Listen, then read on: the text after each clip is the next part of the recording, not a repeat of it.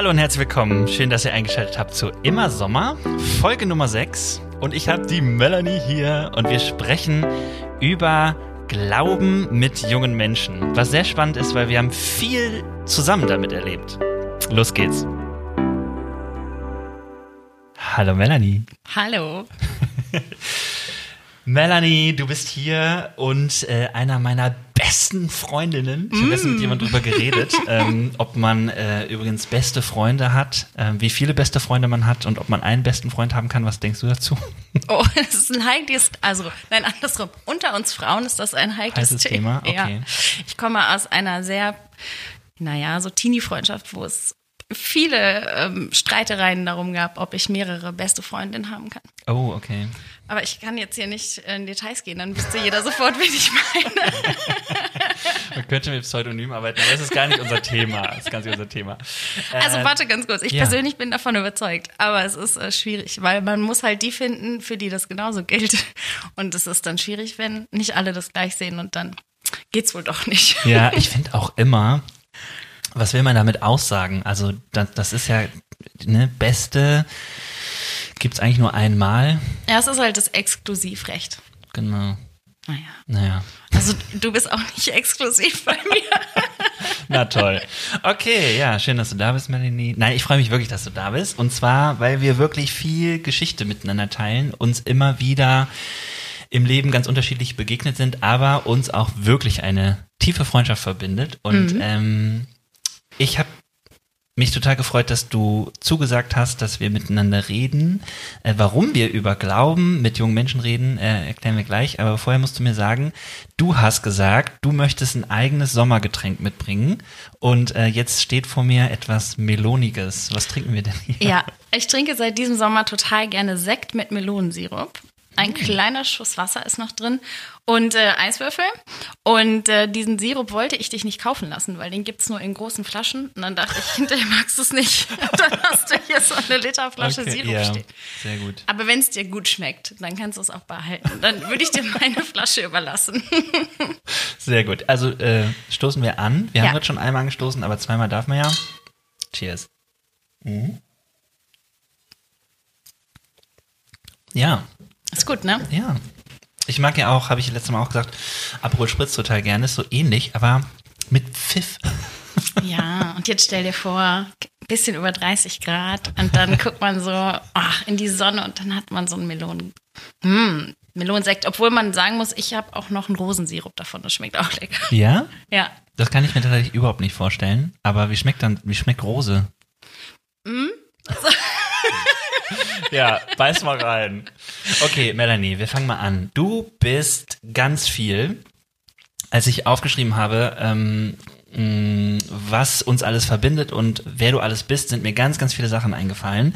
Ich fange mal an und du kannst ja ergänzen, ja, mhm. weil ich sage ja sonst immer so, stellt euch mal vor und so. Aber wir beide kennen uns, ähm, weil wir gemeinsam überregional Jugendarbeit gemacht haben. Mhm.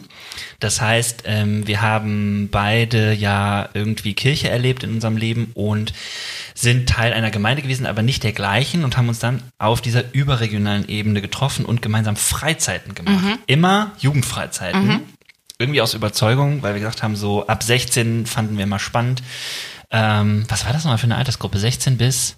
Ich glaube 21. Okay. Und ja, wir waren wie alt waren wir denn? 19? Ja. So? Die erste Freizeit, genau, da waren wir voll noch eigentlich im äh, teilnehmenden Alter. Ja. Ja, auf jeden Fall bist du irgendwann dann auch in dieser überregionalen Arbeit im äh, Bundesvorstand äh, der mhm. äh, nationalen äh, Jugendarbeit sozusagen mhm. gewesen. Ne? Ähm, außerdem verbindet uns, dass wir beide Theologie studiert haben. Du bist Lehrerin mhm. geworden, ich bin Pastor geworden. Also Was? verglichen mit deinem Theologiestudium ist meins natürlich irgendwie nur so ein ganz kleiner Ausschnitt. Aber immerhin, genau, ich habe es auch gemacht und äh, muss sagen, dass das äh, inspirierend war. Es hat für meinen Berufsalltag hinterher nicht so viel gebracht, aber es war schön für mich persönlich. genau. Dann hast du jetzt gerade eine neue Stelle mhm. und bist jetzt gerade Konrektorin. Ja, also der volle Titel ist äh, zweite Realschulkonrektorin. Okay. Dabei wollte ich nämlich sagen, ich habe nämlich auch einen äh, eigentlichen Titel. Ähm, ich bin nämlich Pastor für junge Gemeinde, was so ein bisschen zum Thema passt. Viele mhm. Leute wissen vom Podcast vielleicht, dass ich Pastor bin, aber das ist auch spannend, weil eigentlich ist mein mein Schwerpunkt auch, sich mit jungen Menschen auseinanderzusetzen im Glauben. Dann bist du auch noch Mama. Das heißt, auch da hast du mit jungen Menschen zu tun. Ähm, und äh, wir beide sind in unserer Freundschaft auch immer wieder mit dem Thema Glaube beschäftigt, wie Glaube geht, was Glaube ist und natürlich aus der Erfahrung heraus, aber auch so überhaupt und generell. Ja. So, was sollten wir denn sonst noch über dich wissen? Was denkst du? Oh ja, ich hatte Angst vor der Frage. Ich hasse so Vorstellungsrunden Mhm. tatsächlich. Weil ich immer so denke, oh Gott, was soll ich jetzt alles sagen? Und vieles davon fällt mir dann immer hinterher ein, wo ich denke, das hätte ich noch erzählen können. Also tatsächlich ist es so, dass ähm, wir als Familie ja jetzt äh, schon lange Zeit in Hilden wohnen, ne? also schön in der Nähe vom Düsseldorf, aber ich bin ja ein Kind des Ruhrgebiets. Und äh, mein Herz ist noch sehr oft äh, in Gelsenkirchen. Und äh, vielleicht ist das irgendwie auch nochmal eine nette Info, weil äh, ich nochmal so gedacht habe, meine Gemeindebiografie ist auch der größte Teil oder der prägendste Teil hat halt im Ruhrgebiet ähm, stattgefunden. Und da ja tatsächlich in zwei krassen äh, Formen, Kirchenformen, ich war ja ganz lange auch in der katholischen Kirche und habe dann erst quasi so mit meinem, dass ich von zu Hause ausgezogen bin und ins Studentenleben eingetreten bin, da habe ich gedacht, ha, ich war immer in zwei Kirchen damals noch, das geht dann irgendwann nicht mehr und hab's dann, ähm, hab, bin dann aus der katholischen Kirche auch ausgetreten, musste ich so richtig, ne, das Ganze äh, vollziehen und Wieso musste. bist du ausgetreten? Ähm, also zum einen, weil ich so gemerkt habe, ich kann nicht beides mehr machen. Ich habe auch in beiden Kirchen immer viel Ehrenamt noch, noch gemacht. Und äh, ich weiß gar nicht, ob die Kirchensteuer ein Grund war. Das könnte gut sein. Ja? Wobei das ist es nicht. tatsächlich einer der Gründe, ähm, habe ich in Folge 1 mit dem Ralf besprochen, tatsächlich einer der Hauptgründe, warum Leute austreten, dass sie sagen, mir ist das zu intransparent und Nee, es war dann eher damals wahrscheinlich der Anlass. okay. Ne? Also es war einfach für mich dann an manchem Punkt auch nicht mehr so tragbar. Also meine Zeit immer so aufzuteilen und auch noch in der katholischen Kirche zu sein. Ich hatte viele Jahre immer noch so den Antrieb in der katholischen Kirche, wollte ich ein bisschen ähm, relevanteren, in Anführungszeichen, Glauben noch sichtbar machen. Und das hat aber auch nicht so viel Früchte getragen und dann muss man irgendwann wahrscheinlich entscheiden. Also auf jeden Fall ist das der Teil, äh, da fühle ich mich mit dem Ruhrgebiet noch immer sehr verbunden. Ja. Ja. Und aber ich bin froh, dass wir jetzt in Hilden äh, echt äh, unsere Heimat haben und äh, für meine Familie sehr dankbar und kann nur sagen, ähm, das war für uns auch komisch dann. Mein Mann kommt aus dem Bergischen, ich aus dem Ruhrgebiet. Wo geht's so hin? Und das denke ich ganz oft, dass wir da jetzt sitzen und dass wir so einen tollen Ort für uns haben und dass uns da so gut geht. Ah, Das ist schön. Ja. Schön. Ja, sehr gut. Und äh, das heißt, du hast äh, auf jeden Fall ähm, auf verschiedenen Ebenen schon darüber nachgedacht und reflektiert und natürlich so deinen Weg gefunden, ähm, mit Menschen, gerade jungen Menschen, über Glauben zu sprechen. Das ist für mich sowas, ähm, wo ich mit dir gerne heute drüber sprechen wollen würde, ähm, weil das ja sehr äh, spannend ist, wenn man sich zum Beispiel informiert, dass junge Menschen tatsächlich gar nicht irgendwie aufgehört haben zu glauben, auch wenn es viele, viele krasse Studien gibt, die sagen, Menschen entfernen sich von der Kirche. Ähm, wenn man äh, Studien liest, die davon handeln, dass Menschen glauben, dann merkt man, dass es tatsächlich noch hohe Prozentzahlen gibt von Leuten, die sagen, doch, doch, doch, doch, ich glaube an sowas. Ähm, ich habe eine Studie gefunden, da geht es allerdings mehr so um Leute ab 18. Eine sehr große Studie von der Bertelsmann Stiftung von 2017. Religionsmonitor heißt der, heißt die Studie. Und da äh, wird gesagt, dass ich glaube, äh, 51 Prozent der Befragten ähm, in Deutschland tatsächlich sagen würden, sie glauben an eine höhere Macht. Und ich glaube, warte mal, ich guck's nach, 34 Prozent sogar an einen persönlichen Gott glauben. Das heißt eigentlich noch ganz schön viele. Als Religionslehrerin ähm, wie macht man das im Religionsunterricht? Das interessieren, äh, interessiert immer ganz viele Leute. Kriegst auch Feiern mit, dass sie das die Religionslehrer fragen. Dürft ihr da was von Gott erzählen und eurem eigenen Glauben oder ist es nicht erlaubt? Ja, also missionieren dürfen wir nicht. Ne? Also ich äh, kann da jetzt nicht eine Bibelstunde machen oder ähm, zum Bekenntnis aufrufen. Das Ja. ist äh, nicht erlaubt. Aber ähm, ich merke immer wieder oder jetzt auch an meiner neuen Schule ist das nochmal vom Einzugsgebiet her ein anderes und da sind auch einfach die Kurse mit evangelischen äh, Schülerinnen und Schülern wieder größer. Vorher kam, kam ich von einer Schule, wo wir viel ähm, praktische Philosophie unterrichtet haben und die Rallye-Kurse immer mehr schrumpften. Und jetzt an meiner neuen Schule ist das einfach aufgrund des Einzugsgebietes wieder was anderes und ich ähm, Würdest du das auch unterrichten? Philosophie dann? Oder gibt es da extra Lehrer Also für? ich sag mal so. ich darf das jetzt gar nicht ehrlich beantworten, weil äh, wir haben ja als Rallye-Lehrer auch die kirchliche Lehrerlaubnis Mhm. und äh, die verbietet uns das eigentlich, dass wir Philosophie zu unterrichten? Ach, okay. Genau, also in der katholischen Kirche, wenn man äh, da die kirchliche Lehrerlaubnis hat, ist das noch ein bisschen krasser. Mhm. In der evangelischen Kirche ist das, glaube ich, ähm, ein bisschen liberaler, aber ähm, offiziell, nein, würde ich niemals so. Ne? Mhm, mhm. Ob ich das praktisch schon mal gemacht habe, das würde ich jetzt offen lassen. Aber ähm, es, ist, es ist ein bisschen ein heikles Thema. Hm, ein Wassermelon. Aber ich könnte mal sagen, es könnte gut sein, dass man im praktischen Philosophieunterricht mehr ähm, über Gott redet und über persönliche Überzeugungen, als es im Religionsunterricht Okay, oft ist. ja. Aber im Religionsunterricht, ähm, jetzt eben auch an meiner neuen Schule, ist es ähm, so, dass die Kinder, Teenies auch, ähm, stark danach fragen. Mhm. Also ich habe immer so das Gefühl, Also nach deinem Glauben, ja. oder? Und auch danach, ob sie über ihren Glauben sprechen dürfen.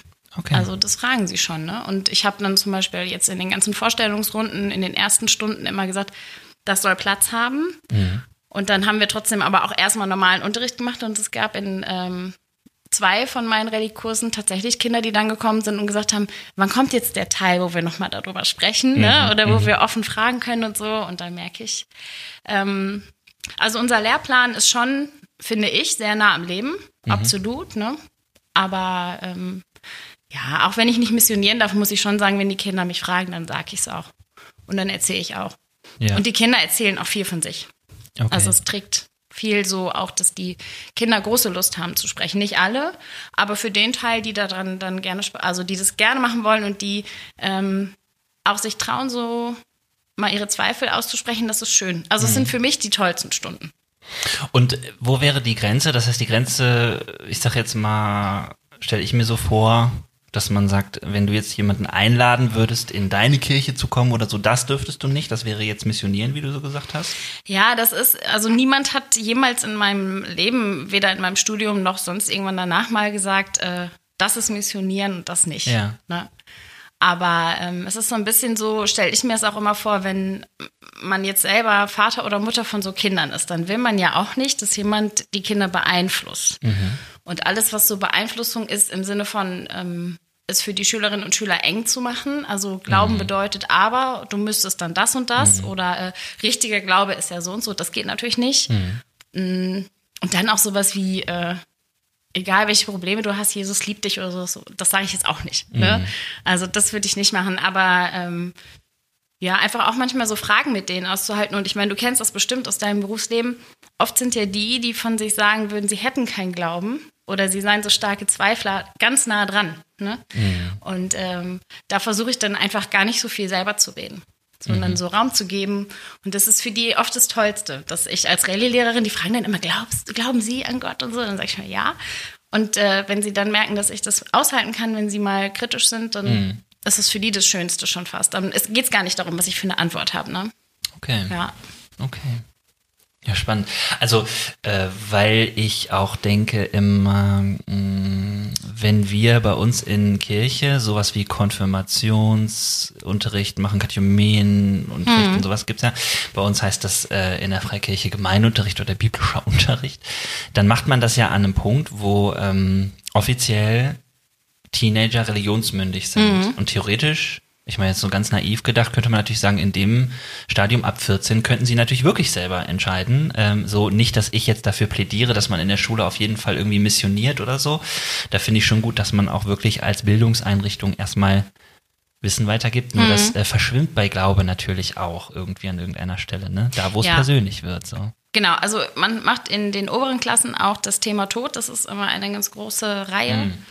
Und äh, das wird immer ganz persönlich und das ist immer ganz nah und ähm, das ist gerade, wenn man die Kurse auch schon lange kennt, ähm, häufig was, wo äh, man auf eine andere Ebene nochmal kommt Ja, mit den. Schülerinnen und Schülern und ähm, ja, da ist es schon so, dass man sagen könnte, da vermischt es sich so stark, dass das sich vielleicht, wenn ich mal irgendwie was erzähle von vorne, dass es sich so anhören könnte, wie als wäre es irgendwie eine Art von Predigt. Ähm, ja, das könnte gut sein. Also das, das kann schon, kann schon stimmen, dass es an manchen Punkten sich dann stark vermischt. Aber es ist auf jeden Fall so, dass ich immer versuche, äh, nicht so stark äh, einladend zu sein, aber es trotzdem äh, attraktiv offen zu halten, sagen wir so. Ja. Ne? ja. Okay. Gut formuliert. Ähm, gibt es etwas, was du von deinem Job her als Lehrerin, die sich mit Theologie auseinandergesetzt hat, aber auch aufgewachsen ist in dem System Kirche, gibt es etwas, was du von deinem Beruf her mit hineinbringst in, ich sag jetzt mal, das Reden vom, also über den Glauben mit jungen Menschen in deinem privaten Leben oder in deiner Kirche? Also was ich immer mitnehme aus der Schule, ist, äh, wenn ich mit meinen, ich habe große Nichten und Neffen, die jetzt auch schon äh, in der Oberstufe und so sind. Und was ich immer mitnehme, ist, dass ich viel ähm, höre, was meine Schüler sprechen und äh, worüber äh, sie sich unterhalten, ähm, wo sie so im Internet unterwegs sind und solche Dinge. Und das ist manchmal ein cooler Schlüssel, wenn ich mit meinen Nichten und Neffen zusammensitze, dass ich dann so merke, okay, warte mal, das habe ich schon in der Schule gehört oder dass ich so Sachen checke, die sie sich so untereinander so sagen. Und da könnte man als Erwachsener und ähm, jemand, der nicht mehr Teil ist, natürlich dieser Generation, könnte Kannst man vielleicht gar nicht. Ja, Ja, genau. obwohl das auch unglaublich Eindruck macht in der Schule, wenn äh, die Kinder, also wir hatten letztens mal eine Phase in der neunten Klasse, da mussten die ähm, was schreiben. Und da war auch ein großer Teil Sachen abschreiben und gleichzeitig ein bisschen was verbessern. Und dann hatten die sich schon Notizen gemacht und so. Und dann ging es wirklich nur noch mal um das schön abzuschreiben. Dann haben sie gesagt, können wir ein bisschen Musik hören? Und ich so, ja, ist gar kein Problem, hören wir ein bisschen Musik. Und dann sind halt natürlich so in den, in den ersten äh, drei, vier Liedern sind direkt die ganzen TikTok-Sachen, ne? Und äh, das, das ist dann so, dass die dann da äh, natürlich alle anfangen mit diesen ganzen Bewegungen und allem. Und dann, wenn ich das dann so kommentiere und sie dann sofort diese, äh, woher kennen sie das? und dann gibt's, gibt's immer noch die Steigerung, sind sie bei TikTok? Finden die das dann ich- cool oder nicht Doch, so die cool? finden das toll. Ich Okay. soll dann immer allen folgen, direkt, ne? Und dann wollen sie ihm immer ihre Profile zeigen. Aber ähm, ja, das mache ich halt nicht, ne? Ich gucke, ich mag das auch gerne, so ein bisschen so wissen, was so passiert. Ne? Mhm. Ja. Das ist halt auch interessant, wenn dann die Teenie-Mädels da alle zusammenstehen auf dem Schulhof und diese ganzen komischen Bewegungen macht, dass ich direkt weiß, ah, okay, das ist das und das Lied. Aber ich würde jetzt nicht da Ja. mich so connecten. Okay. Hm. Also das heißt, unterm Strich würdest du sagen, du verstehst die Lebenswelt, Lebenswelt, von Teenies ja. und Jugendlichen mehr so, ne? Genau. Ja, cool. Und ich ähm, finde auch, man merkt total, ähm, ich habe ja viel auch bei mir Kinder sitzen mit unterschiedlichen Gemeindehorizonten und ähm, da merkt man, dass manche ähm, eine totale Freiheit erlebt haben im Glauben und bei manchen ist es ultra eng. Mhm. Und das sind oft sehr bedrückende Momente auch, also wo ähm, aufgrund schon, ja, äh, Strukturen, wo ich sage, das geht schon in Richtung Sekte. Oder manchmal ist es sogar auch so, so vom Sektenregister her eine benannte Sekte. Sekte, mhm. Ähm, ach, das ist schon so, wo ich so merke, boah, ähm, das, das macht es so eng für die, für äh, meine Schülerinnen und Schüler. Und das ist dann auch so ein Teil, da, das, das trifft mich total. Und da merke ich auch so, da haben die, ähm, oder da würde ich gerne mehr machen können. Da würde ich gerne sagen können, es ist so viel größer und es geht nicht um diese zehn Regeln, die hier total wichtig gerade sind und so.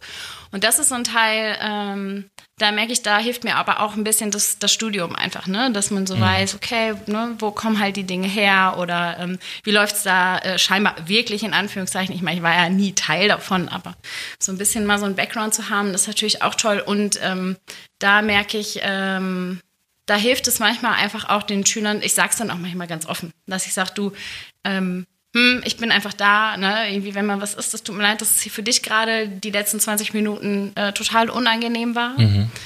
Ich habe zum Beispiel, ich habe auch mal so eine Atemübung gemacht Ja. im Rallye-Kurs in, in, in der kleinen Klasse, also in der unteren Klasse.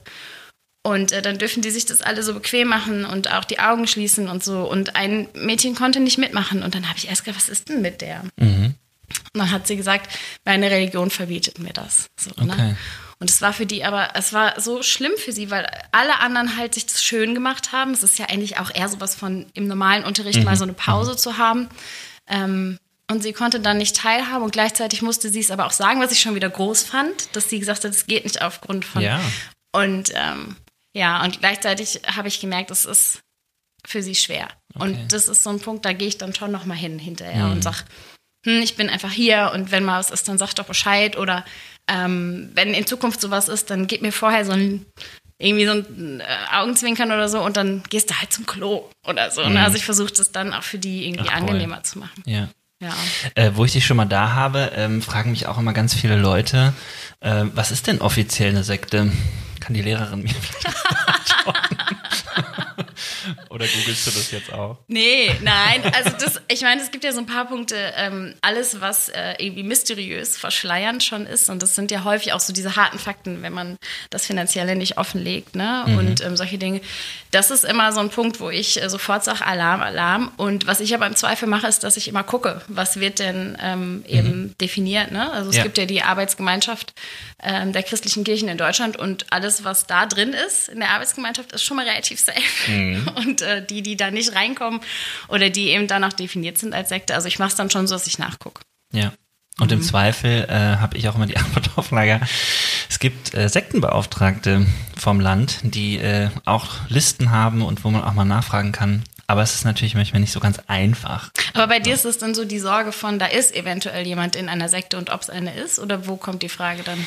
Mm, Also ja, auch. Also in meinem Gemeinunterricht, den ich mache, da äh, ist die Frage dann groß, ähm, weil auch wir, also ich bin ja Baptistenpastor und ähm, die haben in der Historie, die Baptisten, ganz oft den Vorwurf bekommen, Sekte zu sein. Offiziell sind wir es nicht, wir stehen noch auf keiner Liste. Und ähm, trotzdem ähm, ist von der Historie her Sekte in dem Sinne gemeint gewesen, dass man sich irgendwann mal von der Landeskirche bewusst äh, quasi ähm, nicht nur abgelöst hat, sondern auch richtig dagegen war. Also es wirklich ganz verrückte Zeiten gewesen, wo es auch zum Beispiel verpönt war, äh, sowas wie das Vaterunser zu beten, weil es einfach eine Handlung war, die man aus der Landeskirche kannte. Das ist aber alles Geschichte, sage ich auch bewusst dazu, weil ähm, ja, mittlerweile das ganz anders ist und es auch super gutes ökumenisches äh, Zusammenarbeiten gibt. Und trotzdem sind Baptisten ja ähm, immer wieder auch in der Presse ähm, und sehr, sehr unterschiedlich und vielfältig. Und ich erkläre das dann immer so, dass eine unserer Grundüberzeugungen ähm, eine Basisdemokratie ist und dass wir auch keinen ähm, kein, im Prinzip kein Lehramt haben, was eine Entscheidung für alle trifft, sondern dass jede Gemeinde und eigentlich sogar jeder einzelne Gläubige das für sich entscheidet und daraus erklärt sich dann diese Vielfalt und deswegen gibt es ganz, ganz enge konservative oder auch ganz, ganz progressive, ganz, ganz liberale ähm, und auch ganz viele Mischformen von Baptisten und deswegen kommt dann eben manchmal so der Vorwurf, äh, wenn ihr so anders seid, dann müsst ihr doch Sekte sein. Ah, okay. Und da kommen dann die Teenies und Jugendlichen und sagen, sind wir das eigentlich? Also fragen das wirklich nach, obwohl sie so äh, in dieser Gemeinde auch teilweise aufwachsen. Ja, und ganz selten mal, äh, dass Leute sich bei mir anmelden und sagen, wie kann ich denn die Gemeinde verlassen? Und also am häufigsten hatte ich das jetzt so mit Zeugen Jehovas, dass Leute sagen, da ähm, gehen sie ähm, hin sozusagen und ähm, dann reden wir über die Sekte Zeugen Jehovas, ne? Und das ist Ja. halt irgendwie auch schwierig, weil es da auch in der Öffentlichkeit ähm, auch unterschiedliche Meinungen drüber gibt. Aber ja, das Ja. ist dann nicht so leicht. Ja, für mich ist aber auch so ein Kennzeichen von Sekte, dass ähm, wenn du eben sagst, ich möchte oder ich glaube das nicht mehr so oder ich möchte aus dieser Gemeinde aussteigen, du verlierst alle, alle deine Lieben, so ne, alles an Ja. familiären und sozialen Kontakten ist weg. Und das ist äh, für mich auch so ein Kennzeichen. Und ich bin ja, wie gesagt, äh, katholisch aufgewachsen und vor allen Dingen meine Oma und mein Opa ähm, waren auch so ähm, traditionell äh, und ganz treue äh, katholische äh, Christen. Und als ich dann äh, gesagt hatte, ich würde mich eben auch in der Baptistengemeinde nochmal auf meinen Glauben hintaufen lassen, dann war das ein ganz äh, Wunderpunkt. Also mein Opa war richtig, richtig ähm, verletzt tatsächlich. Ich würde sagen, jetzt so im Nachhinein ähm, hat er das Gefühl gehabt, ich entwerte äh, meine ähm, Kindertaufe und auch das, was sie für mich Ja. ja, Gutes sich gewünscht hatten. Und auch, äh, ich hatte auch mal so ein, zwei andere, so mal einen Onkel, der mal geguckt hat bei uns im Gottesdienst, an dem Baptistengottesdienst, Ob es eine. Sekte ist, ja. Ja. Ja. Also so das, das Gefühl, dass äh, das irgendwie so sektenmäßig sein könnte, dass andere das denken, das kenne ich äh, tatsächlich auch. Ja. Und heute ist es so, wenn ich heute in die katholische Kirche gehe, denke ich immer, also okay, ich sage es einmal laut, die katholische Kirche ist ja gar keine Sekte, aber es kommt mir immer mehr, mehr nach, so wie eine Sekte vor, weil das ist so dieses, äh, es ist so, ähm, so eine äh, ja schon manchmal auch so eine fast äh, schwierige Atmosphäre da drin. Also so in, mhm. in manchen katholischen Gemeinden darf man halt ja zum Beispiel noch nicht mal, du darfst dann, wenn du in deiner Bank sitzt, nicht nach hinten gucken. So. Und das ist halt so eine Regel, die, die steht ja nirgendwo, aber mhm. die gibt's ja dann irgendwie mhm. so trotzdem. Und dann ist ja, äh, würde ich sagen, mindestens die Hälfte, wenn nicht noch mehr, sind diese ähm, von allen runtergebeteten Dinge, die man sagt. Also mhm. alle mhm. stehen da und sagen im gleichen Singsang, wo ich ja. so denke, das ist doch mega Sekte, das ist doch mega Sekte. So. Und äh, auch so gibt es halt so viele krasse Regeln und auch so viel das Abgegrenztes, was halt nur dann die Pastoren oder noch höhere machen mhm. dürfen, wo ich so denke, das ist für mich jetzt heutzutage mit dem Blick fühlt sich das viel mehr nach Sekte an. Oder zumindest für meine Kinder ist das immer echt ein schwieriger Moment, ja. wenn wir dann da sind und die dann, weil alle so dieses Gleiche reden, weil das sind Worte, die sie nicht verstehen. Ja. Ne? Und es ist eben auch nicht ein fröhliches Miteinander was sprechen, sondern das ja, ist das ja stimmt. so eine getragene. Ja. Ja. ja, da ist, glaube ich, auch wichtig, ne, den Unterschied zu machen zwischen, es kommt mir fremd vor und, mhm. also, weil ich Sekte tatsächlich immer sehr ich definiere das sehr heftig, also was Menschen nicht gut tut und, und Menschen äh, manipuliert und so weiter und so fort. Und ich würde da auch sehr vorsichtig dran gehen. Aber äh, es gibt diesen Begriff auch so als, ich sage jetzt mal Begriff für, das ist mir einfach fremd. Mhm. So, ne? Und das ist echt, da muss man tatsächlich ständig definieren. Aber in diesem Definieren liegt dann auch, glaube ich, der Gewinn, dass man sagen kann, ja, genau, ähm, worum geht's hier eigentlich? Weil ne, man braucht den Begriff ja nur, um wirklich zu sagen, ja, das und das und das will ich eigentlich nicht. Ähm, und was ist irgendwie mein Glaube? So, ne? Mhm. Also glaube ich an Freiheit, glaube ich an einen Glauben, der andere Menschen äh, in eine Ermöglichung bringt oder in eine Ermächtigung, oder glaube ich daran, dass es äh, auch okay ist, wenn der Glaube mir Sachen vorschreibt und mich irgendwie klein macht oder was auch immer so, ne? Ja, und es gibt ja sowieso immer nicht die eine Ne? Also ja. die eine Religion oder die eine Konfession. Und es gibt auch nicht die eine katholische Kirche. Also wir haben in der Außendarstellung die eine katholische Kirche, aber jede äh, Gemeinde, mhm. Ortsgemeinde ist auch wieder so ähm, für sich und kann so cool sein. Also als ich da war, habe ich ja auch gedacht, das ist toll. Mhm. Ne? Und es war auch schön. Ne? Mhm. Und das also so absurd auch im Nachhinein. Ich weiß noch, dass wir mal den Weihbischof da hatten. Und der kommt ja auch mit äh, so einem Stab. Und ich weiß gar nicht, ob es mhm. Mitra heißt. Auf jeden Fall mit so einem, halt so einem Hut. Ne? Ja. Ne? Und dann äh, durften nur die besonderen Messdiener damals. du nicht? Doch. ist okay. Geil. Die durften dann halt. Äh, Was hat dich denn ausgezeichnet? Ich glaube, meine Treue. nein, ja, nein, nein, nein. Der Wert. Nein, ich hatte damals, das war die Zeit. Da haben wir, ähm, als bei, bei den Messdienern, da machst du auch, du bildest halt neue Messdiener aus und du, irgendjemand muss ja diese ganzen Pläne schreiben und das habe ich mhm. gemacht. Und ähm, naja, vielleicht habe ich mich sogar auch selbst dazu eingetragen. Das kann ich dir heute nicht sagen. Die erste Story ist ja ein bisschen cooler. Auf jeden ja. Fall äh, kommt halt der Weihbischof und der hat dann auch so einen eigenen, ähm, ja, Kastellan dabei, der dann für ihn so alles mhm. so fertig macht, ne? Also seine Sachen rauslegt, die er anzieht und so.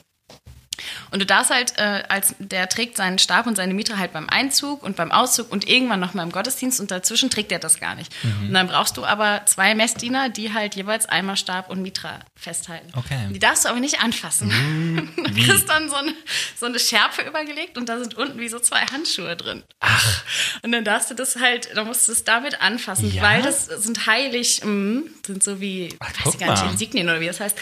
Und äh, das ist aber auch so, dann sitzt du halt hinter so einem Riesenstuhl, in dem er sitzt. Dahinter sitzt du mit mhm. seinem ja, Hiwi dabei. Und dann hat er irgendwann auch so in der Predigt sagte, ey, sagt er, wenn ihr wollt, ihr braucht halt mit den Handschuhen nicht mehr machen. Guck mal, dass das keiner sieht. ja? Ja. Oh, wie cool. Und das ist halt cool, ja genau. Ja. Und dann denkst du so, ach, guck mal, ist doch irgendwie cool. Schön, und irgendwie, ja. ne, mm. Ja, sehr cool. Ja, ich habe auch ganz, ganz, ganz, ganz tolle katholische Kollegen kennengelernt, die ähm, auch immer so zwischen dem kirchlichen Gesetz, ja, also was auch, ähm, und ich würde auch sagen, eher auch Brauchtum und mhm. so, ne, stehen.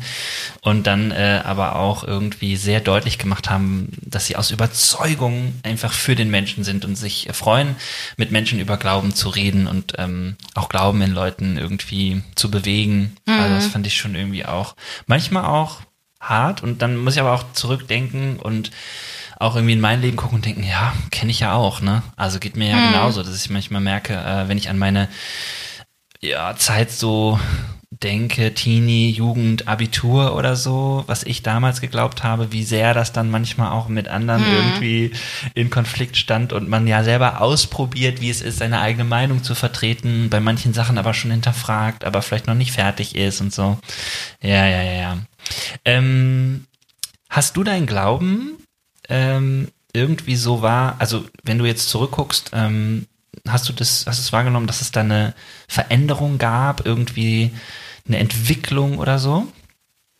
Also ich äh, kann mich an was äh, erinnern, was ziemlich entscheidend war. Und zwar bin ich über eine Freundin, wie es oft dann so ist, in äh, die Jungschar äh, reingekommen. Ne? Also bin da mitgegangen, die ging da halt immer hin. Samstags morgens war immer Jungscha-Zeit und dann. Nochmal für alle, Jungscha, so. wir haben das mal, ich habe es mal mit Anna mal als mhm. so, so ähnlich wie Pfadfinder definiert. Das ist jetzt nicht so ganz richtig, so nee. von dem, was die tun, aber es geht um Teenie. Arbeit ja, Kinder und, die und Teenies, würde ich sagen. Mhm. Kinder und Teenie und die machen äh, zusammen.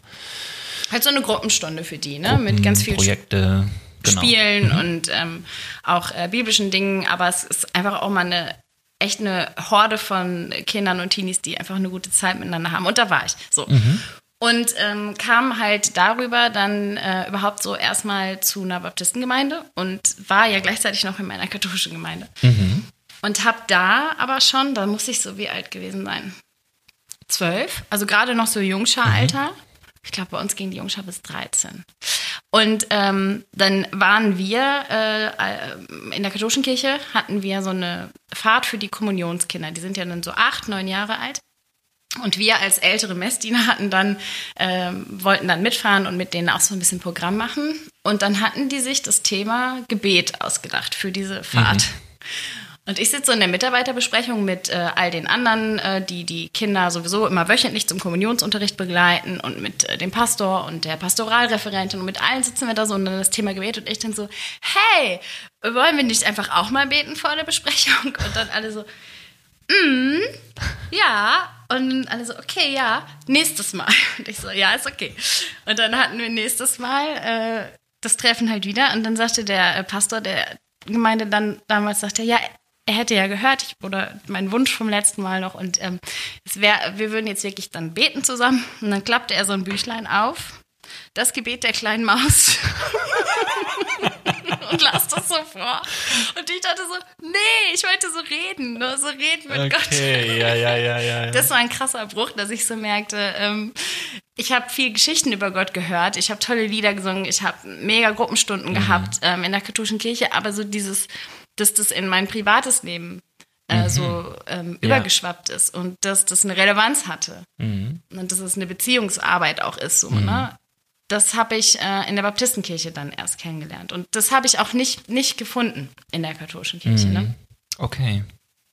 Ja, es ist ja auch was, was oft äh, sehr betont wird von ähm, Freikirchen. So. Und da geht es um Gott als ähm, Vater, Gott als, ähm, also jeder kennt Gott als Vater, aber Gott als äh, tatsächlich jemand, der ähm, ja so der ideale Vater ähm, der eigenen Familie ist und die Gemeinde wird so als Familie wahrgenommen, mhm. so, ne? Und ich sage das wirklich so mit beidem, also irgendwie einem selbstkritischen Ton, weil ich weiß, das hat auch wirklich Schattenseiten, aber auch was natürlich total schön ist und was auch die Leute einfach echt total einlädt, was ich auch, ich weiß noch damals, das habe ich, so habe ich das immer erklärt, das würde ich heute nicht mehr so machen. Ich habe auch immer gesagt, ja, also bei uns ist es halt alles persönlicher, ne? Habe ich gesagt, bei uns in der Freikirche, also da ähm, ist es irgendwie so, ja, und wir sind so ganz locker und so weiter und so fort. Mhm. Und Leute würde ich so denken, boah, locker locker. Das äh, passt auch nicht immer so auf äh, die Situation, die ich da erlebt mhm. habe, aber gut. Genau. Mm, aber das ist ja nun mal wirklich ein Unterschied, so, ne? Ähm, okay, aber du hast das als total positiv wahrgenommen und hast gesagt, für dich war das echt richtig, richtig gut, so einen persönlichen Glauben dann äh, zu erleben. Und dann bist du da voll eingestiegen, ja? Mhm, genau. Ja. Okay. Wie ist das dann weitergegangen? Also du hast ähm, diese Freikirche kennengelernt, bist da irgendwie durch die Gruppen irgendwie durch und, und, und auch Mitarbeiterin geworden? Ja, genau. Also ich habe dann, ähm, also ich hatte äh, so viel katholische Kirche, das war jetzt hatte ich vorher gar nicht so auf dem Schirm, aber es ist einfach, glaube ich, so ein prägender Teil von mir. Also ich hatte in der katholischen Kirche, wie gesagt, schon auch mal kurz Pfadfinder ähm, mhm. äh, gemacht. Da war ich äh, mal eine Zeit lang dann eben ganz lange. Ich habe ähm, zehn Jahre Messdienerarbeit gemacht, also wirklich von meinem neunten bis zu meinem neunzehnten Lebensjahr. Dann äh, war ich so Sachen wie Sternsinger. Ähm, ne? Dann mhm. haben wir Events für Kinder gemacht. Dann haben wir so blöde Sachen, auch so Karnevalsfeiern für Kinder. Also alles, was wir so gemacht haben. Und ähm, als ich in äh, die äh, Baptistengemeinde gekommen bin, da war ich ganz lange ähm, erstmal nur Teilnehmerin. Mhm. Ähm, bei allen möglichen Dingen. Ähm, bin immer so viel mit dabei gewesen, habe dann so Sachen gemacht wie im Chor gesungen. Da ist man irgendwie so ein bisschen, ne, man singt halt, ja. aber man ist ja auch eher so Teilnehmerin. Ja. Genau. Und das erste Mal, dass ich so äh, richtig eingestiegen bin, auch mit äh, Verantwortung, war dann in der Teenie-Arbeit. Nun war ich da Mitarbeiterin in der Teenie-Arbeit. Es war eine wunderbare und ganz echt super schöne Zeit. Mhm. Ich äh, hatte einfach das weltbeste Team. Es war echt schön. Genau. Und ich bin dann äh, relativ flott auch schon immer zu Freizeiten gefahren. Von äh, dem Gemeindejugendwerk, von dem wir vorhin schon kurz gesprochen haben. Und darüber dann auch da in die überregionale Arbeit mhm. reinge, hab dann da reingeguckt, ne? Und äh, das war echt toll. Und Freizeiten ist eins meiner allerliebsten Lieblingssachen. Äh, also ich hoffe, dass meine Kinder auch so gerne zu Freizeiten fahren, weil ja. ich habe das echt total geliebt.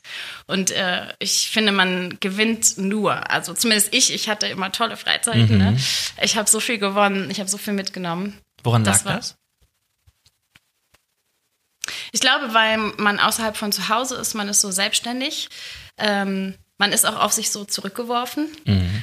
Und äh, wenn man dann merkt, es geht, ne? Also ich finde Menschen, die mich mögen, mhm. äh, ich kann mitmachen, wir haben einfach eine mega Zeit und ähm, also ich kann mir auch vorstellen, dass es äh, Freizeiten gibt, die nicht so gut laufen, aber ähm, bei denen, an die ich mich erinnern kann, es ist so eine Dynamik, mhm. die findet man sonst nie, oder? Ja, ist es nicht? Also, also ich habe vor so zwei Tagen jemanden getroffen, der hat uns noch erzählt, was wir immer da für einen äh, Scheiß gemacht haben bei den Freizeiten, dass wir den irgendwie im irgendwie irgendwann mal erzählt hätten, dass ein Pool, ähm, die hatten, wir hatten da so einen Pool am Haus mhm. und dann muss ein Pool umgekippt sein und dann sind die alle, alle nicht schwimmen gewesen, weil wir gesagt haben, das sieht man nicht, aber der Pool ist wirklich umgekippt. und da nicht schwimmen oh gewesen oder ja, ich weiß ja. auch ähm, viele, viele gute Dinge, wo wir irgendwelche Animateure waren und dann durch äh, mit den 35 Hammer, Jugendlichen ja. durch die Städte durch und so. Ähm, und halt irgendwie auch sehr besonders, sehr intensiv mhm. ähm, da mit den Leuten unterwegs war. Und natürlich auch beides, so dieses einmal, äh, wir machen echt viel Scheiß miteinander und gleichzeitig aber auch dann äh, intensiv äh, über Glauben geredet. Und was ich ja cool fand, war, das ist auch ein bisschen das, was du beschreibst, ähm, was es manchmal spannend macht, wenn so unterschiedliche Leute zusammenkommen. Mhm. Ne? Also von der Gruppendynamik her, dass wir auch immer, glaube ich, auf den Freizeiten Leute hatten, die sehr, ähm, die hatten Bock auf eine geile Zeit im Sommer so. Und ähm, das war dann immer voll doof, wenn wir gesagt haben, also ihr werdet euch hier nicht mhm. betrinken, mhm. sozusagen so, ne? Bis hin zu ähm, Leuten, die äh, da total steil fromm eingestiegen mhm. sind und gesagt haben, so, ich freue mich schon, wenn wir hier morgens immer Andacht machen und so weiter und so fort. Mhm. Und so, und all das zusammenzukriegen, fand ich eine coole Mischung. Äh, manchmal habe hab ich selber aber auch gar nicht gecheckt, dass das so cool ist, also dass da so unterschiedliche Sachen äh, zusammenkommen. Unser Vorteil war auch, dass wir so jung waren. Also ich, wir ja. konnten uns auf die äh, Teilnehmenden so einlassen. Mhm. Das war schon total krass. Und was ich selber noch als Teilnehmende gut erinnern kann und was ich immer erlebt habe, ist, dass ähm, mindestens 80 Prozent der Teilnehmenden total offen sind. Also die entwickeln so eine Offenheit ja. und man kann in deren Leben für so einen Moment reingucken mhm. und die packen Sachen aus und die erzählen dir was und du darfst dann da äh, den Mut machen. Ja. So, ne? Also das war für mich immer das Allertollste, wenn ähm, entweder wir so Abende gemacht haben, wo man äh, auch mit der Gruppe Sachen teilen konnte mhm. oder so offene Angebote gemacht ja. haben, ähm, wenn die dann wirklich das genutzt haben. Und das haben sie immer. Also mhm. das war ja immer Total. mega schön. Ne? Ich meine, ich hatte auch irgendwie einmal so einen, der mir gesagt hat, dass er vom Teufel verfolgt wird, da hatte ich dann echt kurz so eine ziemlich dolle Angst, muss ich ehrlich sagen. Damit ja. war ich sehr überfordert. Ja, ja. Äh, aber sonst war es immer gut. Ja. Ansonsten. Ja, äh, das ist, es passt auch so ein bisschen, also ich habe mm, im Vorhinein jetzt zu unserer Folge auch so ein bisschen nachgelesen, ne, in diesen Studien und so, aber ähm, auch gesehen so, grundsätzlich oder unterm Strich sagt man, dass die Entwicklung in den letzten Jahren dahin gegangen ist, dass Glaube ähm, man sagt, subjektivierter Mhm. wurde. Und Ja. ich finde, das haben wir total erlebt, ne? Also, dass äh, sowas angekommen ist, wie wenn du fragst, was ist denn dein Glaube? Es ging nicht darum, irgendwie, ich so ein Gebet, äh, was irgendwie die ganze Kirche kennt, Mhm. zu beten. Das wäre nicht so interessant gewesen, aber so diese Auseinandersetzung, in dieser Beziehung zu sein, ähm, auch ein Stück Beziehung anzubieten, also so, dass es gesund ist und, und, und frei. Und da äh, tatsächlich auch einfach wirklich, wenn ich darüber nachdenke, wahnsinnig tolle Sachen zu erleben, dass sogar auf Freizeiten irgendwie ja Prozesse, weil das ja intensiv ist, auch ähm, gelaufen sind, wo du so denkst, boah krass, ne? Und für mich einer der größten Erkenntnisse, dass die Leute, die sich irgendwie die mit dir um eine Wahrheit ringen oder die sich sogar vielleicht sehr mit dir ähm, im Konflikt sind oder so, dass die tatsächlich eigentlich ähm, dann auch so sehr an deinen Lippen hängen oder an dem, was du sonst sozusagen hast oder so, weil du eben Kontaktfläche bist und so, ne? Das habe ich da echt gelernt. Also, dass es eben gut ist, wirklich auch in Konflikte reinzugehen und sagen, nee, dafür stehe ich aber. Oder selbst wenn man sagt, nee, aber ich habe hier die Verantwortung und das ist so, weil das schon irgendwie für mich teilweise echt besonders war. Ja, und ich ähm, kann mich auch daran erinnern, dass wir ja auch manchmal ähm, Jugendliche dabei hatten, die gar nicht in so einer großen Gruppe gekommen sind, sondern eher ähm, vielleicht auch ganz alleine oder mal zu zweit und die manchmal ähm, in ihrer eigenen Gemeinde und auch in ihren Familien wenig Vorbilder hatten. Viele, die das sehr traditionell ihren Glauben gelebt haben. Und ähm, ich glaube, durch unsere, durch unseren Team Spirit, den wir hatten, und dass wir eben nicht nur ähm, als Freizeitmitarbeiter jetzt irgendwie da reingeworfen worden sind, sondern dass wir auch freundschaftlich miteinander unterwegs waren. Ich glaube, ähm, Glauben an uns zu sehen und unsere Leidenschaft zu spüren und ähm, dass wir, dass es wirklich was ist, was man uns so, was sie so fühlen konnten im Kontakt mit uns. Ne? Ich glaube, das war oft ein Schlüssel. Also weil es auch, glaube ich, für die einfach attraktiv war. Ja. Ne? Ich, das, Das ist ja kannst das du auch große- nicht machen. Das ist Nee, genau, aber das ist auch das große Stichwort äh, Authentizität, ne? Also ich, das ist immer so blöd über sich selber zu sagen, man, wir sind authentisch oder so, aber ich finde tatsächlich, ich kann es ja über dich sagen von der Freizeit, das ist natürlich was, was wir, was uns total wichtig war. Und ich glaube auch, wenn ich so im Nachhinein denke, das macht es auch vielleicht aus, mit, mit jungen Menschen über Glauben zu reden, heißt eben nicht in so eine Rolle zu gehen und zu sagen, ich weiß alles und äh, ich bin dein Lehrer oder deine Lehrerin, äh, sondern zu sagen, ähm, ach Mann, ey, ja, weiß ich auch nicht, so, ne? Oder ähm, du wirst vom Teufel verfolgt, uh, das macht mir jetzt Angst, so, ne? Also warum nicht? So, natürlich, nicht jede Situation kann man vielleicht auch bravourös meistern, aber ähm, das ist ja vielleicht gar nicht der Anspruch, sondern wirklich miteinander unterwegs sein. Und ich finde, das sagt sich immer so leicht oder das klingt auch so schön ideal, aber was das eigentlich bedeutet, das ist ja ähm, ja, also es ist ja schon auf jeden Fall anstrengend. Und auch, ich fand es schön ähm, und muss auch sagen, aber so manche Situationen, auch ja, im Nachhinein denkt man ja manchmal so, oh ey, das hättest du irgendwie gerne anders gemacht oder so, ne? Also klar, mit allem drum und dran, was Freizeiten noch so sind oder so. Und wir haben es aber uns auch nicht, also leicht gemacht, wir haben uns da jetzt nicht drauf verlassen, wir fahren da einfach hin und machen eine Show so, ne? Also ich weiß, dass wir mal unglaublich viel in die Vorbereitung gesteckt haben. stimmt. Ne? Und wir haben auch während der Freizeit, ich meine, wir sind einfach immer eine Stunde vor den Teilnehmenden aufgestanden und haben uns Ja. nochmal selbst einfach Mut gemacht, haben äh, uns gegenseitig zugehört, haben gebetet, haben ähm, Andachten gemacht. Also es sind so Punkte, wo ich denke, äh, ey, auch die Power, die wir hatten, ne? ich meine, das ist einfach echt krass, was wir da auch für eine Kraft reingesteckt haben, aber ähm, das haben wir ja auch uns erarbeitet an vielen Stellen, ne? Ja. Oder was wir uns auch für Gedanken gemacht haben um Situationen und wie, ähm, wie, wie stark wir auch die Verantwortung wahrgenommen haben, die wir hatten. Und ich glaube, das war übrigens der Teil, ähm, dass das die Menschen, die ähm, uns damals trotz unseres jungen Alters auf diese als Mitarbeitende und Leitende äh, für diese erste äh, Jugendfreizeit gesteckt haben, die haben das gesehen in uns, ne? Die wussten das und die kannten uns ja auch oft dann oder teilweise schon lange. Und die haben das gewusst, dass wir die Verantwortung, dass wir darum wissen, so, ne? Ja. Habe ich auch im Nachhinein nochmal gedacht, wie mutig von denen, ne? Weil wir die erste Ja. Freizeit waren wir echt jung. Da gab es Leute, Teilnehmende, die waren älter als wir. Nicht Ja. viele, aber schon so. Ähm, ja, und die haben da echt in uns, äh, an uns geglaubt, ne? Und natürlich gab es auch ja, so Fangnetze, so, äh, wie sagt man, doppelten Boden, dass wir da hätten jetzt nicht tief fallen können, aber das fand ich schon irgendwie auch cool, muss ich echt sagen. Ja. Wenn du äh, zurückdenkst, weil ne, das ist ja was, also ja, verbindet uns auch total viele, viele lustige Sachen, viele coole Stories und so, ne? Ähm, aber irgendwas, gibt es was, wo du sagst, so ganz selbstkritisch, ähm, das habe ich gelernt, das würde ich nicht mehr so machen oder das würde ich anders machen jetzt? Von, ich sag jetzt mal, all den Jahren über Glauben reden mit jungen Menschen? Mm, ich weiß nicht, ob ich es anders machen würde, aber ich glaube, ähm, ich bin als Person prinzipiell eher laut als leise Mhm. und eher ähm, selbstbewusst als unsicher und eher dominant. Mhm. Und das schließt einen gewissen Personenkreis immer direkt aus, die äh, früher immer dann, wo ich so dachte, ach, die mögen mich einfach nicht. Und heute weiß ich, ist es aber auch das, äh, wenn man halt so, äh, sag ich mal in Anführungszeichen, so polternd unterwegs Ja. ist, das verschreckt manche einen so. Ne? Das sind vielleicht auch gar nicht meine Menschen, aber trotzdem, glaube ich, hatten die mit mir äh, nie eine Chance. Okay. Und ich glaube, das, das würde ich heute ein bisschen ausgeglichener einfach leben können. Also Nee, ich glaube- Team oder? Ich glaube, ich kann das immer noch. So äh, ähm, laut sein und solche Dinge und ähm, ganz viel Spaß machen. Ja, würde ich bestätigen. Ja. Aber ich glaube, ich, äh, ich kann auch ähm, leiser sein Mhm. Und mehr zuhören als früher.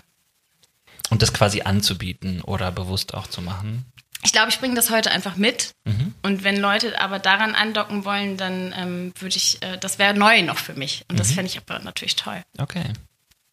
Würdest du die Leute bewusst suchen oder würdest du sagen, Nee. das ist was, was du von dir aus Nee. anbietest und sagst? Nee, weil ich total dran glaube, dass ähm, dadurch waren wir immer tolle äh, große Teams. Ne? Mhm. Es gab immer äh, noch den Charakter und den Charakter und den Charakter. Das heißt, die waren jetzt nie verloren. Richtig. Ja, das muss man schon sagen. Aber ähm, natürlich, weißt du, in so einem Spiel, ne, wenn du so, weiß ich, du hast in deinem, du hast jetzt mit den Teilnehmenden so ein Team gehabt und dann hast du da sechs äh, Teilnehmende in deinem Team. Und bei fünf ist es halt voll cool, wenn du denen so auf die Schulter klopfst, sagst, ey, wir machen das jetzt und, nö, nö, nö, und ja klar. Und der Sechste steht dann da und denkt dann so, nee. Und ich Lass so, ja klar. Ja. Das äh, würde ich vielleicht heute nicht mehr machen. Ja. Ja, es gibt Leute, die lassen sich gerne mitreißen und es gibt die anderen. Ja, und die mussten im Gruppenzwang ja immer mit. Und ich meine, vielleicht hat von denen auch jemand mal gedacht, ach cool hinterher, aber vielleicht haben auch einige gedacht, boah, es war so scheiße von der Melanie. Ja. Ja, ja, ja, ja. Ja, auch da kann man was lernen. Auf beiden Seiten auf jeden Fall. Gibt es denn irgendwas, äh, wo du sagen würdest, ähm, da hast du auch, würdest du jetzt nochmal anders rangehen, ähm, glaubenstechnisch? Hat sich dein Glaube verändert, deine Glaubenssätze so?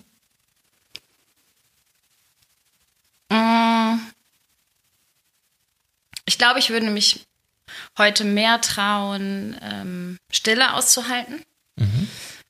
Ähm, ich habe dann in meiner Baptistengemeinde auch äh, Hauskreis gemacht. Hauskreise mit den Teenie-Mädels gemacht. Und ähm, Hauskreise heißt? Ach so, ja. Ich, also man trifft sich mit den, also wenn man Teenie-Arbeit macht, dann war das bei uns so gestaffelt, dass wir uns immer einmal in der Woche mit allen Teenies getroffen haben und so Gruppenstunden gemacht haben. Und dann haben wir uns immer noch einmal, also wir hatten dann die Gruppe aufgeteilt und äh, jeder von uns Teenie-Mitarbeitern hatte immer ein gewisses äh, kleines Grüppchen und dann hat man sich mit denen zu Hause Ah, getroffen. okay, so eine Kleingruppe. Genau. Und dann auch richtig so mit irgendwie äh, Schokolade und Chips und ähm, solchen Dingen. Und dann redet man Uh, viel. ja. und das ist so nett. Und es ist einfach, ähm, wenn es ganz richtig gut läuft, dann ist das bei den Teenies schnell ganz intensiv. Dann ist so das, ähm, mein, mein, mein Zuhause war dann, also mein Wohnzimmer war ganz oft auch deren Wohnzimmer. Und dann ähm, ist es so äh, miteinander ähm, anders reden können. Und äh, trotzdem muss ich sagen, ähm, ich glaube, äh, ich hatte da auch ein, zwei dazwischen, die aufgrund ihrer Persönlichkeit größere Fragen und größere Zweifel hatten, als ich sie dann immer wahrgenommen habe. Und dann haben sie mal äh, das so ein bisschen angezeigt, aber nie so deutlich ausgesprochen. Und äh, auf die würde ich heute, da würde ich gerne genauer hingucken. Und da, ähm, also ich habe ich hab, äh, noch mit äh, einem von diesen Teenie-Mädels äh, gesprochen letztes letztes Jahr und ähm, es war nicht so, dass das für die was ist, was sie ähm, gespürt haben, sondern es war für die einfach schön, mit in dieser Gruppe mhm. zu sein mhm.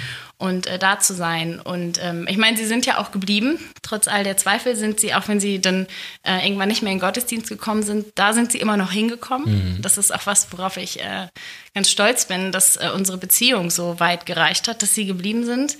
Aber ähm, da haben wir nicht über, über deren Innerstes gesprochen. Okay das ist schon, ha, ich finde so im Hauskreis in so einer intimen Gruppe, wenn du dich wöchentlich mit denen triffst, hätte ich heute den Anspruch, wenn das gewollt ist, dass alle da drin vorkommen können. Mhm. Ach so, und du hast das Gefühl, dass sie das gar nicht, sie konnten das gar nicht. Ja, also ich habe damals schon gespürt oder gedacht, es geht hier nicht ums Frommsein. Also wer ist der beste, wer ist die beste ja. Christin und ja. wer hält am besten die Regeln ein. Und das war auch so, dass die alle auch mal erzählt haben von den Dingen, die sie so in Anführungszeichen in der anderen Welt ohne die christlichen Werte erlebt haben. Aber ähm, so in der Tiefe hatten sie doch Sorge, gewisse Fragen zu stellen. Okay. Und das ist begründet worin? Also ich versuche zu verstehen. Ähm, also das eine ist, dass äh, also das einmal einmal ging es so darum ähm, durch Tod und Verlust, dass der Glaube ab, ab, abhanden gekommen war, äh, mhm. dass es wirklich was gibt nach okay. dem Sterben. Mhm, mh. Und was ist, und es ging gar nicht, also diese theologische Frage zu stellen, ähm, wie sieht das denn aus oder was, was glauben wir denn so, was danach kommt, das war immer möglich. Aber die Angst zu benennen, ich kann, das gerade nicht mehr glauben. Ah, okay. Das haben wir nicht gemacht miteinander. Okay. Mhm. Und ähm, ich weiß nicht, warum ich gleich zwei hatte, aber ich hatte da auch Mädels, die äh, große Schwierigkeiten hatten, so in der Persönlichkeitsfindung. Mhm. Und äh, da waren auch also so also richtig so Identitätsfragen. Mhm. Und äh, da haben wir danach, also als wir, als sie älter wurden, viel gesprochen. Aber die, in der Teenie-Zeit haben sie es nicht sich okay. getraut. Vielleicht ist es auch die Zeit, dass man die großen Fragen ja. oder das, was so richtig in dein Herz, was so ganz, ganz nah ist, gar nicht stellen kann.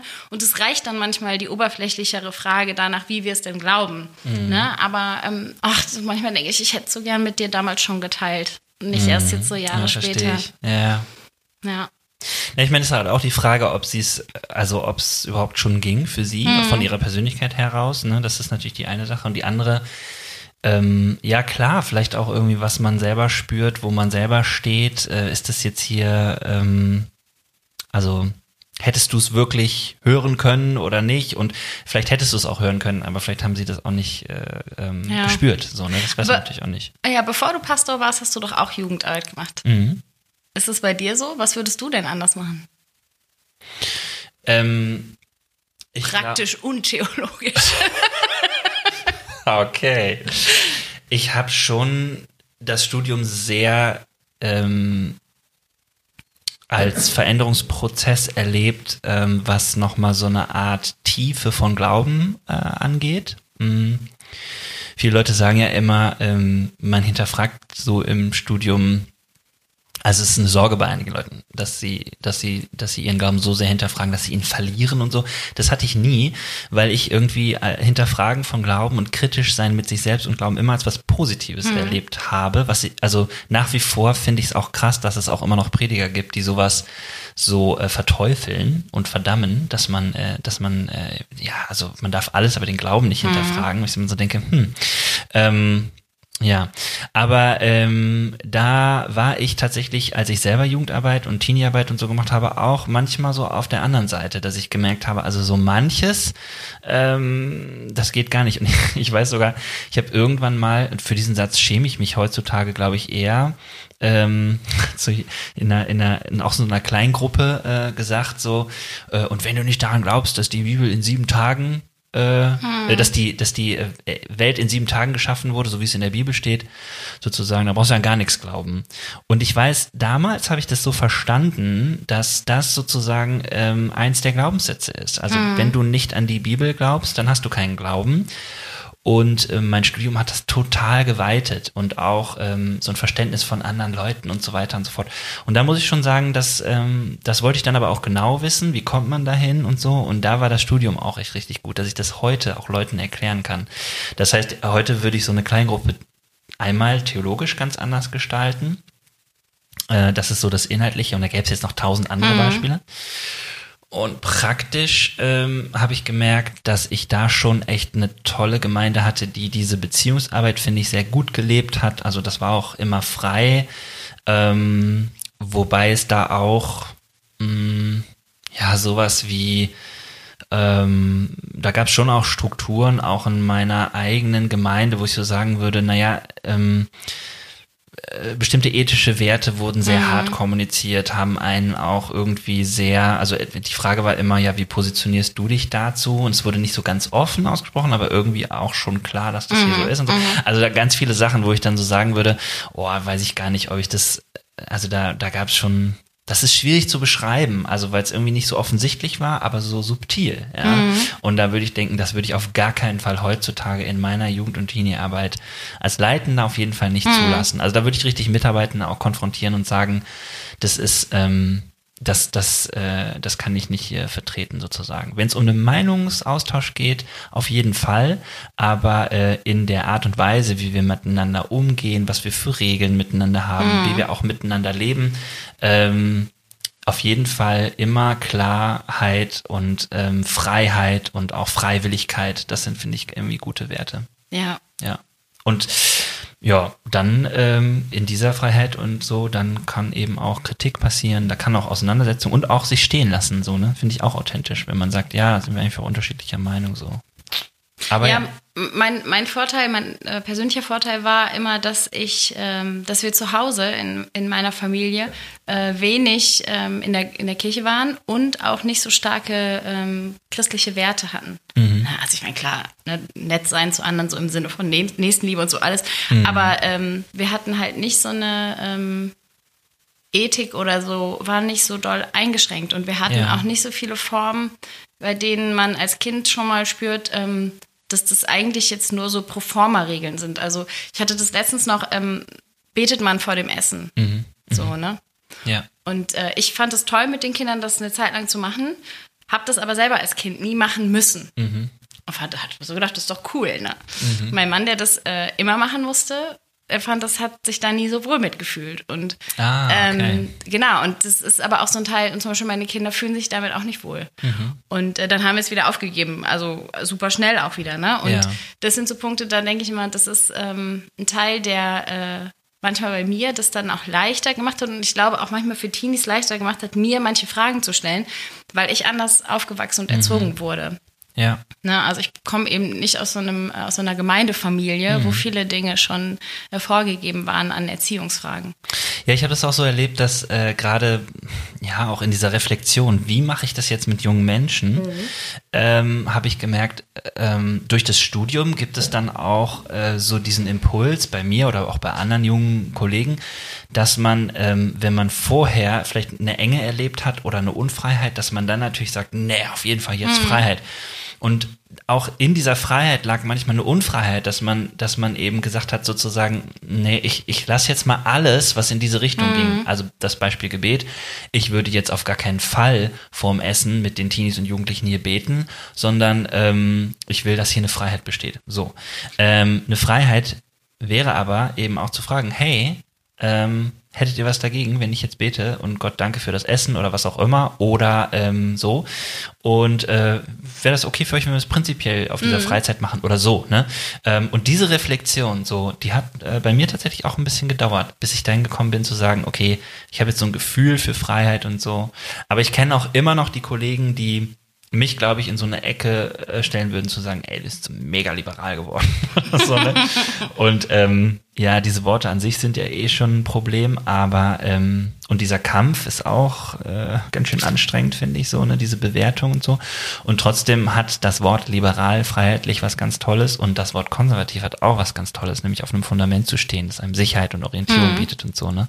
Und danach ähm, vorzugehen, mit Leuten über Glauben reden, ist eigentlich schön, aber trotzdem mhm. nicht leicht, weil du triffst immer auf die Leute, die dann dich anders sehen und so. Also, naja.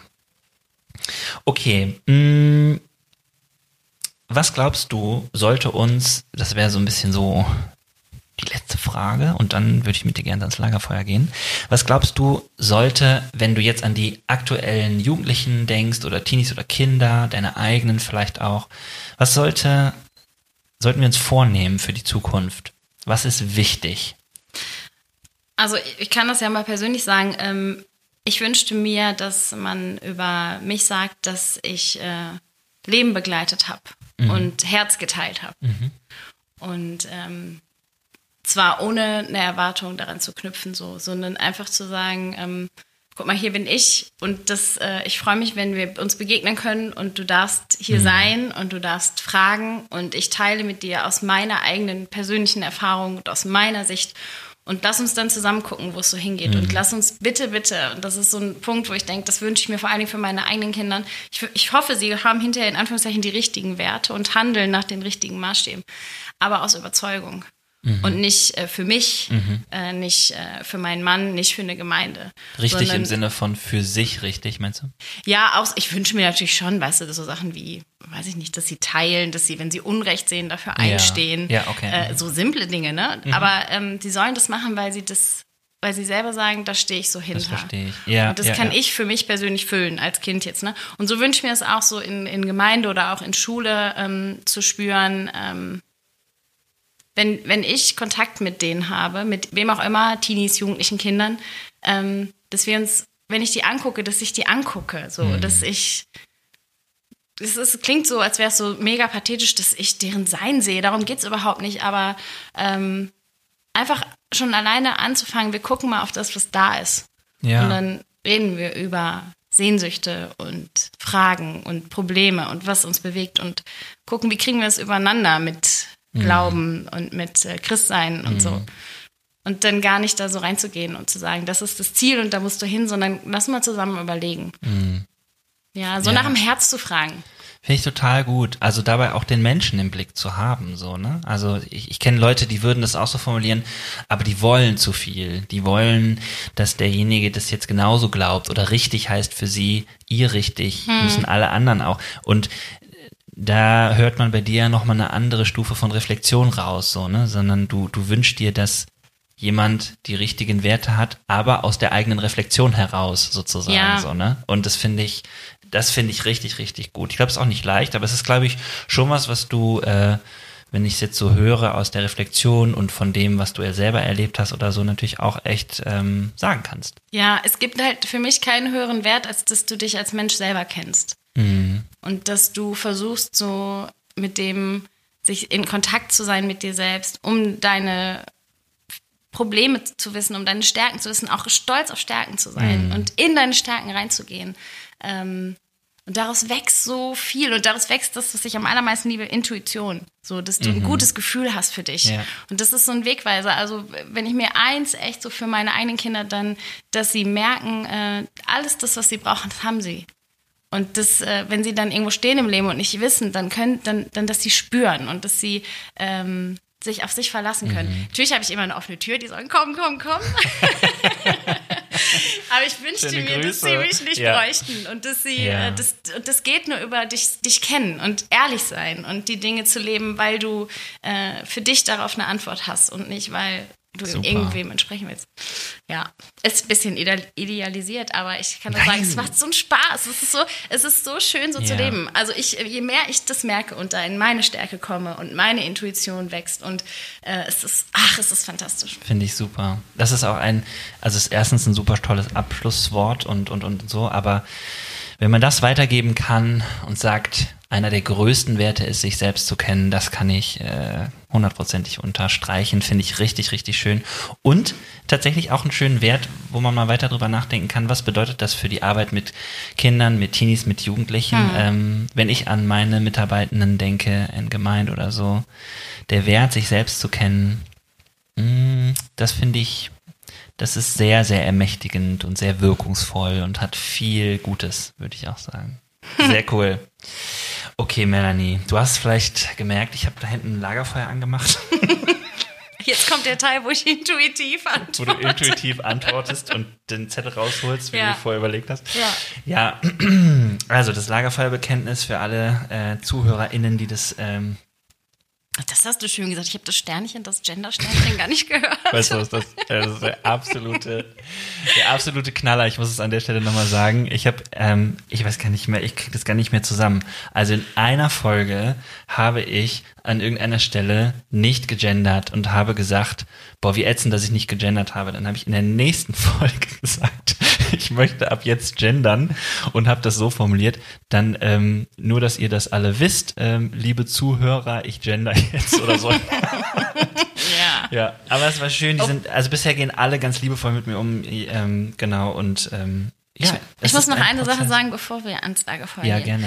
Ähm, aufgrund unserer langjährigen Ferien und äh, sonst was Jugendarbeit, die wir zusammen gemacht haben, gibt es viel Material. ich wäre dir sehr dankbar, wenn du das nicht benutzt. Und wenn, dann denk nur dran, ich habe die CDs, die Foto-CDs. Früher hat man das so gemacht, ich habe sie noch im Keller. Okay. Ja, ich danke dir für die Drohung Ja. äh, nochmal am Schluss, aber ähm, kann ich gut aushalten. Ich habe auch genug Material Ja. und solange das auf beiden Seiten gleichwertig liegt, ist das alles gut. ich habe es mittlerweile nochmal auf einer Festplatte gespeichert. Ich nicht. Ne? Also ich habe ich, ich hab zwei Kisten im Keller, wo all sowas drin ist. Ja? Ja, da ist es drin. Ich bin Ja. mir ganz sicher. Ich habe zwar kein Medium mehr, mit dem ich das abspielen kann zurzeit, aber ja, ich grad- Das krasse ist, wenn man überlegt, mit wie viel, wie viel Material wir auch über andere Leute haben. ja. So, ne? Oh ja. Ja, gut, bevor das jetzt ausartet hier, gehen wir ans Lagerfeuer. Lagerfeuerbekenntnis heißt, ich werde ein paar Aussagen ähm, anfangen und du beendest sie ganz intuitiv. Das ist ja deine Stärke. Und äh, vielleicht ist da auch die ein oder andere Frage dabei.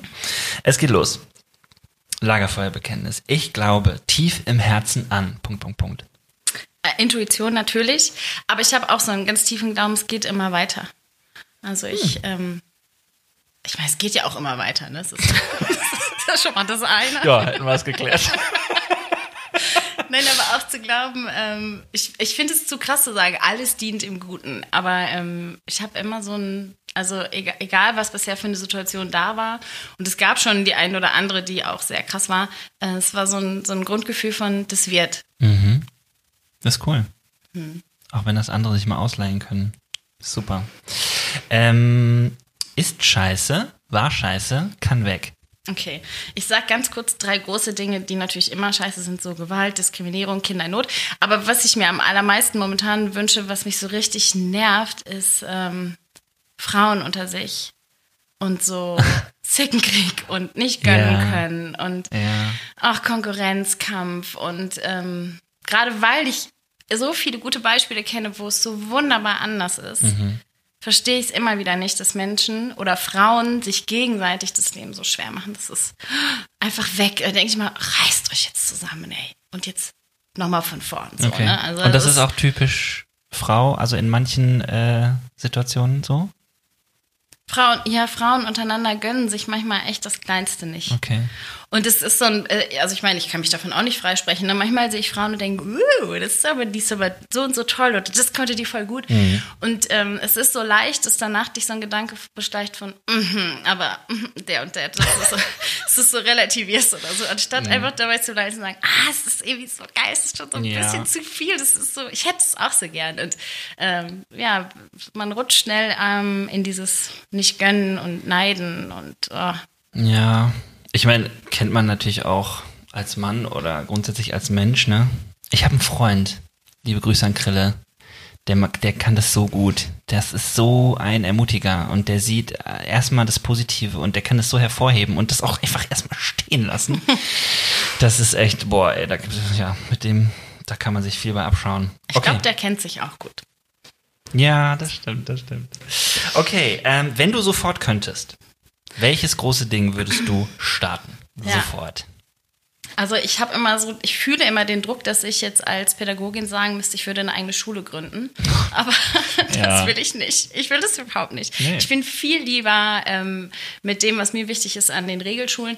Aber wir ähm, brauchen an den Regelschulen ähm, Systeme, die äh, noch schneller helfen können. Die noch mehr Unterstützung geben für Kinder, die ähm, aufgrund der Familiennot sind oder aufgrund irgendeiner Lebenskrise. Und da würde ich gerne irgendwas installieren, dass wir Schulen äh, schneller helfen und schneller Mhm. unterstützen können. Ich habe null Ahnung, wie das gehen kann. Ich glaube, das ist halt auch das Problem, dass es das noch nicht gibt. Ja. Aber ähm, irgendwie da hätte ich gern mehr. Und ich habe, bevor ich Lehrerin werden wollte, habe ich beeinflusst durch viele so Highschool-Filme aus den USA, habe ich gedacht, boah, Schulpsychologin, das wär's. Ja. Und ähm, ich Gibt's das eigentlich in Deutschland? Nein, Nee, ne? also es gibt einen guten äh, schulpsychologischen Dienst und die Ja. kommen dann auch, aber sonst, du hast ja quasi an der Highschool, äh, sieht's ja immer so aus, als hättest du da drei Krankenschwestern und einen Psychologen und Sozialarbeiter und so. Und wir haben an vielen Schulen heute Sozialarbeiter, aber so im Ja, Sinne ja. von ähm, noch stärker ähm, einfach wirklich äh, äh, Menschen, die richtig fit sind, weil sie zum Beispiel Psychologie oder sowas studiert Mhm. haben, die richtig gut unterstützen können und die aber auch Mittel haben, die Zeit haben, kurzfristig Dinge zur, zur Verfügung stellen. Ja, das Das, wenn ich wüsste, wie. Ja, ja. Jetzt Das kommt der. Satz, Achtung, er kommt. Ähm, also ich war ja mal in Amerika, ne, als Mhm. Austauschschüler. Ach, wirklich? ja, yes. Ähm, oh, sorry, ich habe immer noch manchmal das Englische mutet sich so rein. Nee, ähm, ja, ich fand das auch cool. Also ich muss sagen, da, es gibt ja so ein paar Sachen, wo man sagen kann, oh, da ist das System schon cooler in Deutschland und da ist es cooler in Amerika. Und da gab's, also ich fand überhaupt, dass du, ein- dass der Schulpsychologe im Büro hast, einfach einen Ort gibt, wo man immer hin kann. Äh, dann kann nämlich auch äh, ein Schüler, eine Schülerin auch einfach während der Schulzeit losgehen Ja. und sagen, ich gehe auf aber ich, jetzt, jetzt nutze ich das mal so, ne? Ich glaube schon, dass das gut ist. Absolut. Ja. Okay, letzte Aussage. Ich hätte Bock auf einen Drink mit. Michelle Obama. Ich habe den Film jetzt letztens gesehen und jetzt habe ich gedacht, muss ich doch Film? mal. Äh, sie hat einen Film gleichzeitig mit äh, ihrem Buch gemacht. Ah, okay. Und das zeigt sie so in der, also sie hat so eine, wie so eine Reise gemacht und ist einmal äh, in Amerika durch verschiedene Städte und so weiter und hat da ähm, einfach Veranstaltungen in Stadien gemacht und hat erzählt. Und ich, ähm, das fand ich schon inspirierend, weil äh, ich habe das Gefühl, diese Frau teilt ihr Herz tatsächlich. Und dann hat man sie in dem Film aber auch gesehen, immer, es gab immer ähm, so eine Möglichkeit, dass immer eine kleinere Gruppe von Frauen sich mit ihr vorher treffen konnten. Ey, und die haben so viel geweint und es war so, so nah. Und dann denke ich immer, warte, was ist so eine fette Persönlichkeit, die ist so riesig, was die hatte. Ja. Und die geht aber in so einen Raum und dann sitzt sie da und dann reden die. Hm, Und cool. zwar echt von, Her- oh, das habe ich sogar, das würde ich gerne machen. Und wenn ich es jetzt begrenzen müsste auf Deutsch, dann finde ich zum Beispiel auch so Leute wie äh, Caroline Kebekus. Also Ja. wer immer nur denkt, sie macht Comedy, das ist überhaupt nicht so, was die für äh, uns das Frauen stimmt. macht. Mega, mega, mega. Ich glaube, mit Barbara Schöneberger könnte man einen mega Abend haben. also wir würden da ein Da hätten wir auch mal das ein oder andere kritische Wort noch, würde ich sagen. Ja. Ja, das Ja. stimmt. Okay. Ja, cool. Melanie, ich freue mich voll, dass du da warst und danke dir für das Gespräch. Ich habe das Gefühl, wir hätten auch noch eine zweite Folge Ja. ausmachen können, weil diese ganzen Erinnerungen an diese Freizeit uns einfach so krass verbinden. Aber wer weiß, vielleicht kommst du ja noch mal wieder. Ja, vielleicht. Und ähm, genau, danke dir, dass du ein bisschen geteilt hast aus deinem Leben. ja, ich danke dir auch. Es war schön. Ich sag mal, endlich, ne? Endlich. Schon lange drauf gewartet. Nein. Nein, nachdem ich endlich in deinem Instagram-Feed war, hatte ich das Gefühl, jetzt habe ich alles erreicht. Ja, an der Stelle möchte ich nochmal sagen, ich bin mal deinen Instagram-Feed durchgegangen, so Melanie, ne? Und wenn du das nächste Mal nochmal eine Gelegenheit hast, ich könnte da auch nochmal auftauchen, ne? Ja. Aber so. Naja, dann können wir jetzt noch sagen, kommentiert gerne. Und schließen das dann jetzt. Ja, das könnt ihr aber wirklich gerne machen. Ich würde mich sehr freuen, wenn alle ZuhörerInnen ähm, äh, sich irgendwie beteiligen, ähm, dass man einfach sich ein bisschen austauscht darüber, was wir gesprochen haben. Wo seid ihr eingehakt? Was hat euch total irritiert oder was hat euch inspiriert? Das interessiert mich immer sehr und Melanie auch, weil sie wird das auch mitlesen So können. ist es. Alles klar. Bis dann. Tschüss.